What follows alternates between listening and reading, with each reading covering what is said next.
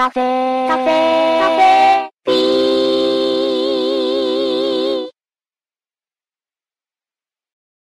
さて、えー本日紹介するのは、あ違うな。今日のおネタは、えー、生駒食堂のハンバーグ弁当です。で、まあ、あの、ハンバーグ弁当といってもですね、えっ、と、ビッグボーイのハンバーグみたいに、こう、でっかいハンバーグがドンってあって、えーまあ、野菜が乗ってるというのではなくて、まあ、ハンバーグがあって、えー鶏肉があって、まあ、あと、もろもろ何か入ってて、ご飯があるというふうなあ弁当ですね。えーこれがですね、えー入試の時に出る弁当の中の一つ。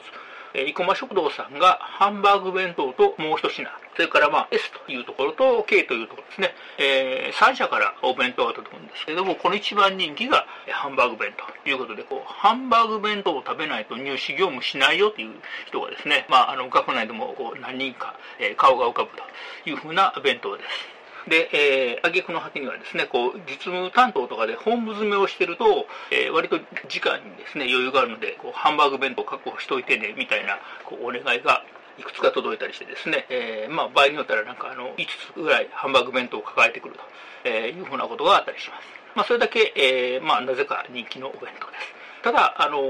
なんでこれが人気になったかというのはよくわからなくて、えーなんかこう、ハンバーグ弁当を食べないと入試ができないという噂が、えー広がってきましてですね、気が付いたら、ハンバーグ弁当じゃないとダメという人が増えちゃったと。いうふうなところです。で、えー今日はですね、えーまあこんなご時世ですので、オープンキャンパスというか、えー相談会ということで、えー今回はですね、ちょっと使っているシステムの都合上、 Zoom でやるということで、えーと部屋でですね、えー、ズームで待機してて、えー受験生の人が入ってきたら、はいはいということで、えーお話をするというふうなことをやります。えそういうことをやってるので、こう、部屋まで弁当が届くというですね、今まではこう、弁当を確保しに行かないといけなかったのに、今日はなんと部屋までですね、弁当を届けていただけると、ありがたい分で、えーこう、弁当を食べておりますということです。はい。まあ、そろそろ入試のシーズンが始まります。えっ、と、来週、再来週ぐらいからですね、えー実際に動き出しますので、またその時からですね、まあ、ハンバーグ弁当、今年は何個食べんのかな。とりあえず、えっ、と、私の